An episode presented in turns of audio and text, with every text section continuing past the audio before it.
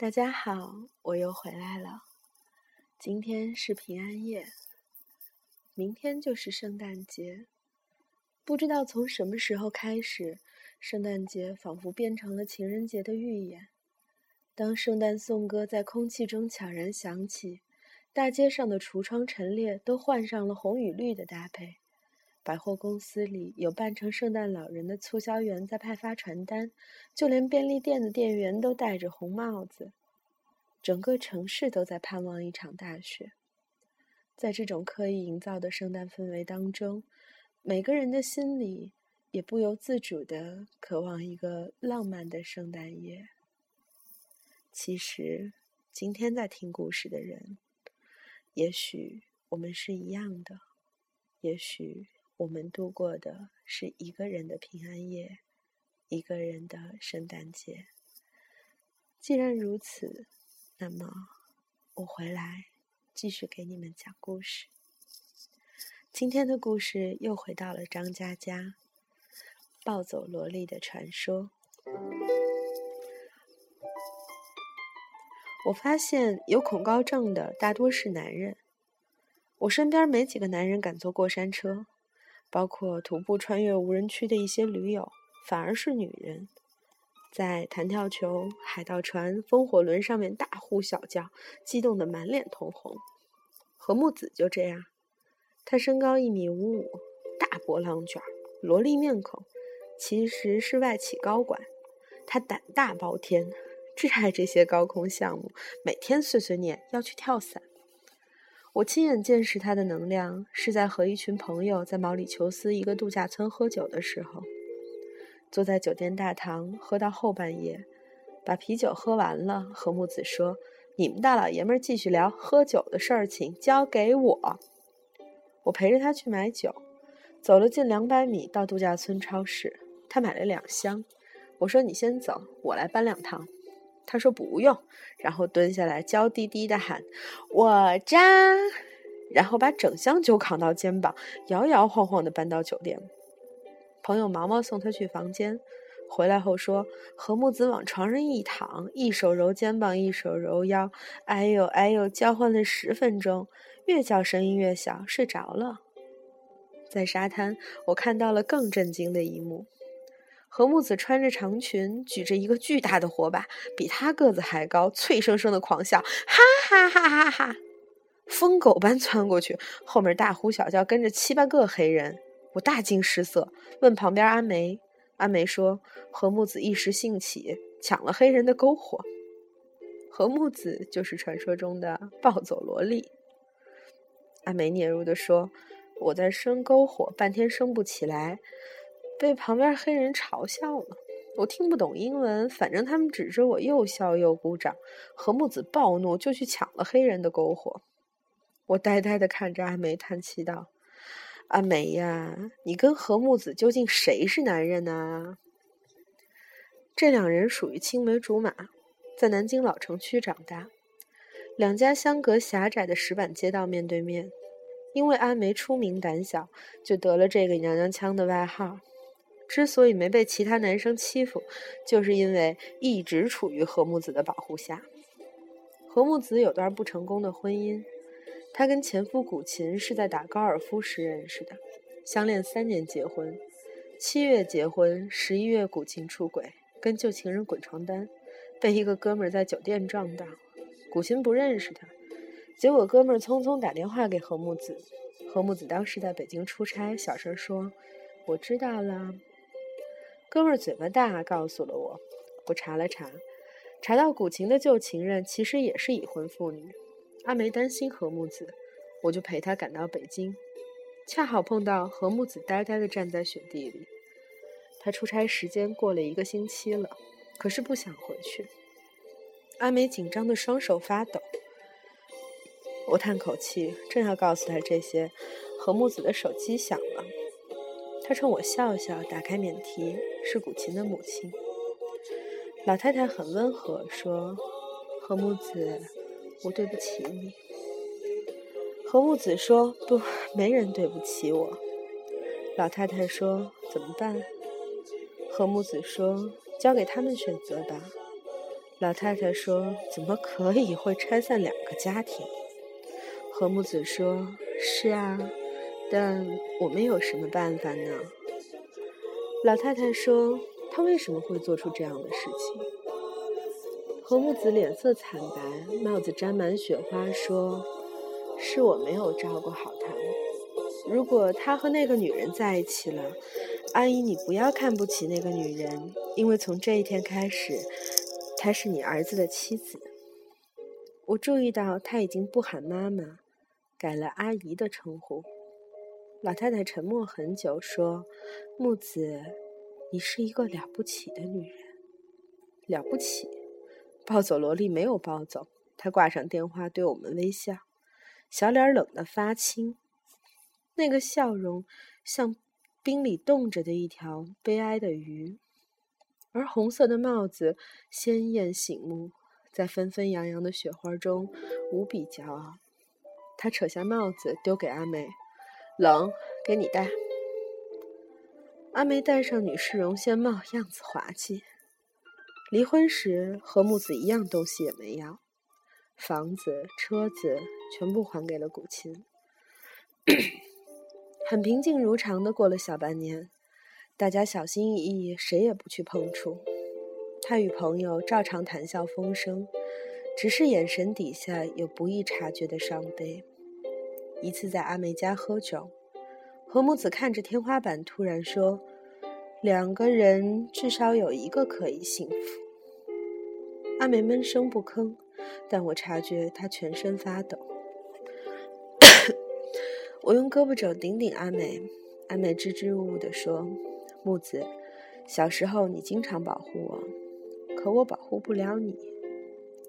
何木子斜着眼看他，接着暴走了。他大叫：“我的确对他不好啊，没有耐心。他想要个温柔的老婆，可是我脾气差。别问我脾气差怎么了，我告诉你，就是这么差。”他喊叫着，满屋子砸东西。小小的个子，眼花缭乱地沿着墙瞎窜，摸到什么砸什么。水壶、相框、花盆、锅碗瓢盆，他气喘吁吁地推书架，书架摇摇欲坠。我要去阻止他，被阿梅拉住。他摇摇头，然后书架倒了，满地的书。何木子泪流满面说：“我不知道，我就是难过。你救救我好不好？”他蹲下来，抱着脑袋，哭着说：“你救救我好不好？”这次暴走，几乎把阿梅家变成了一地碎片。过了一个月，大家打算聚会，酒吧订好桌子，阿梅先去。我们到后却发现坐了人，阿梅呆呆站在旁边，原来位置被占，阿梅不敢跟他们要回来。何木子一字一句地跟阿梅说：“你不能老这样，跟我学句话。”他顿了顿，大声说：“还能玩啊？”阿梅小声跟着说：“还能玩啊？”何木子一把推开他，走到那几个男人前，娃娃音声震全场：“还能玩啊？”我们一起吼：“还能玩啊！”保安过来请走了他们。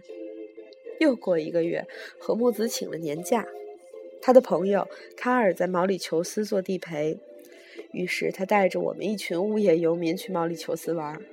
玩了几天，深夜酒过三巡，何木子的手机震动。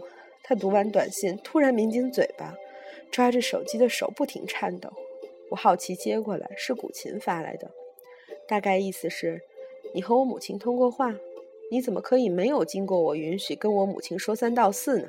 你还要不要脸？你懂自重吗？我心中暗叫：我靠，这下要暴走了。果然，何木子拍案而起：“他妈的，这样我们明天去跳伞，谁要是不跳，跟他没完！”大家面面相觑，望着暴走边缘的何木子，不敢吭声。所有人头摇得像拨浪鼓，齐声说：“去你大爷！跳跳跳跳个头啊！”第二天，在卡尔带领下，直奔南毛里求斯跳伞中心。大家坐在车上，一个个保持着活见鬼的模样，谁都不想说话。抵达后换衣服，签生死状，接着坐在屋子里看流程录像。管春第一个出声：“真的要跳吗？”何木子冷冷看着他，于是全场噤若寒蝉。何木子在大家闪着泪光的眼神中，指挥卡尔拒绝了教练捆绑串联跳。做了会儿培训，众人表情严肃，其实脑海一片空白，嗡嗡直响，几乎啥都听不进去。我嘶吼着：“三十五秒后开伞！我去你们大爷的，啥都能忘记，别忘记三十五秒后开伞，晚开就没命了。”管川管春哆嗦着说：“真的会没命吗？” 登机了，爬升到三千多米高空。我们一共六个人，配备了两个教练。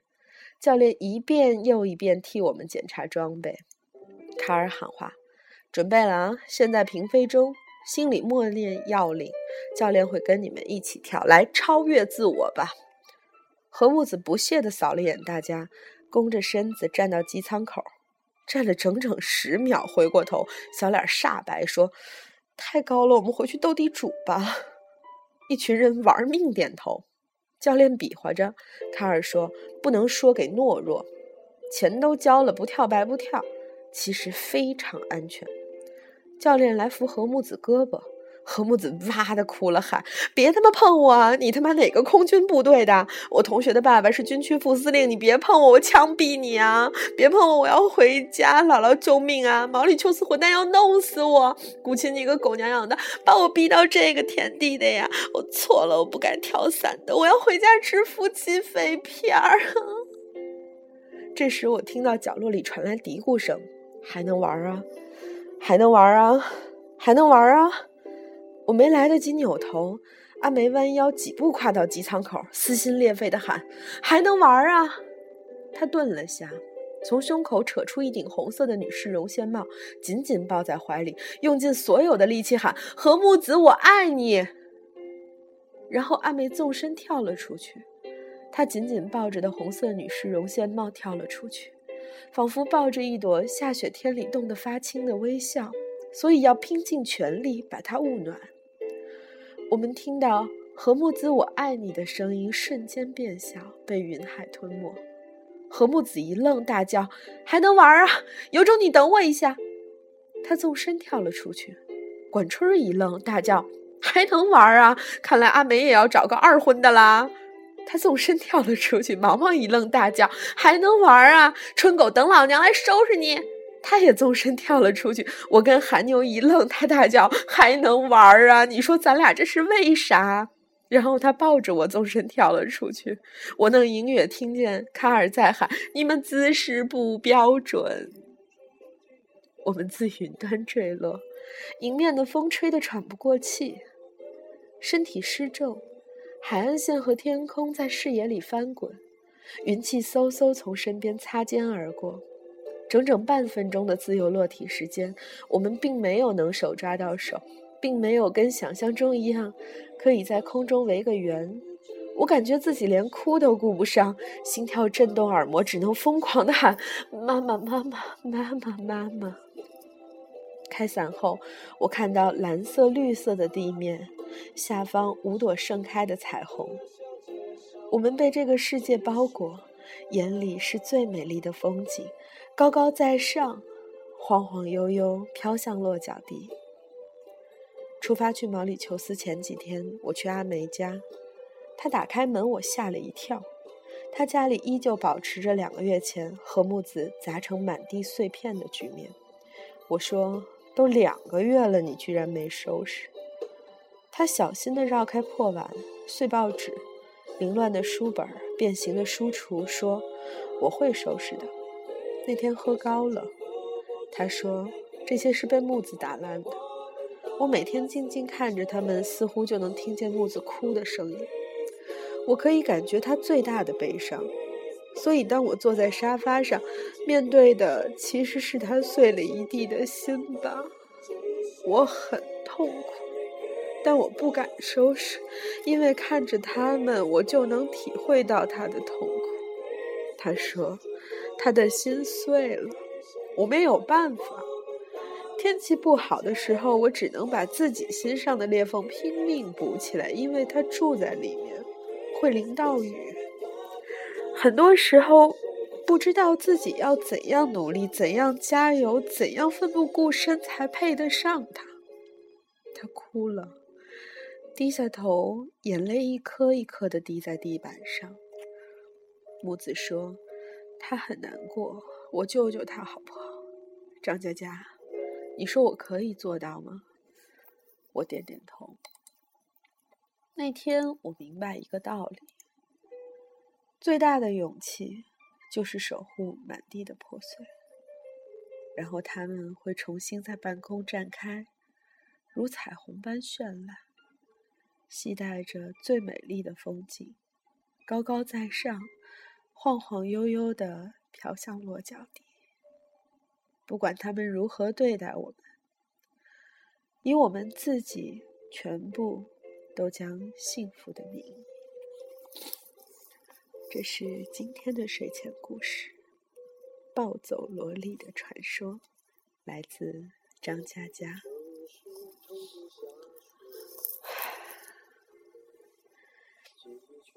订阅已经破百了，非常感谢有这么多人愿意听我在深夜讲故事。前几天断更，说的自己好像写书的一样。嗯，本来觉得自己的事情不需要和大家讲，但是既然停止了几天，那么有必要说一句对不起，因为在年底的时候刚好离职了。这段时间我在找新的方向，当然也希望能给大家继续讲故事。这个习惯应该不会断的，只是前些日子。因为自己的事情占了太多的时间，这件事情被空下来了。我要谢谢在听故事的你们，也要谢谢给我支持的你们。圣诞节到了，马上二零一三要结束了，希望大家都有一个更美好的二零一四。那么，平安夜要幸福，圣诞节要快乐。今年就不要总结了，让我们一起期待明年吧。祝大家晚安。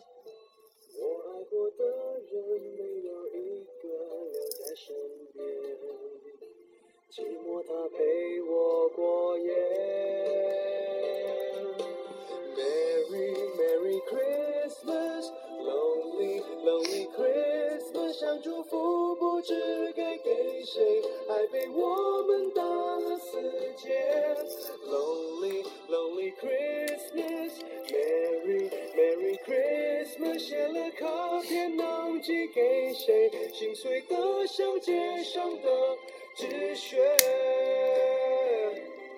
电话不接，不要被人发现我整夜都关在房间。缓缓的笑声，听来像爱到的音乐。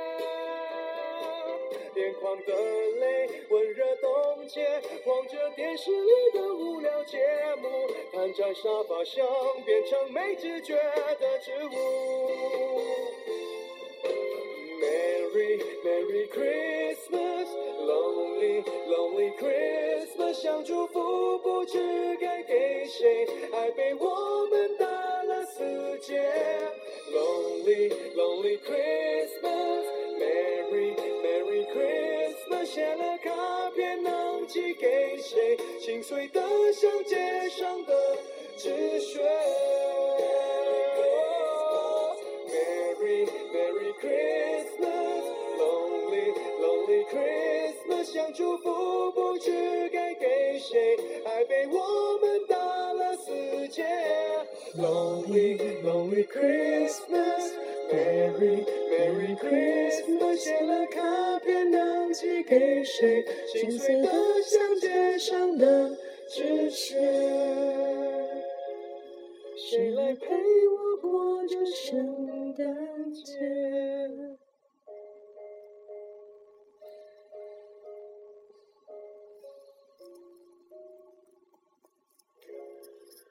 晚安。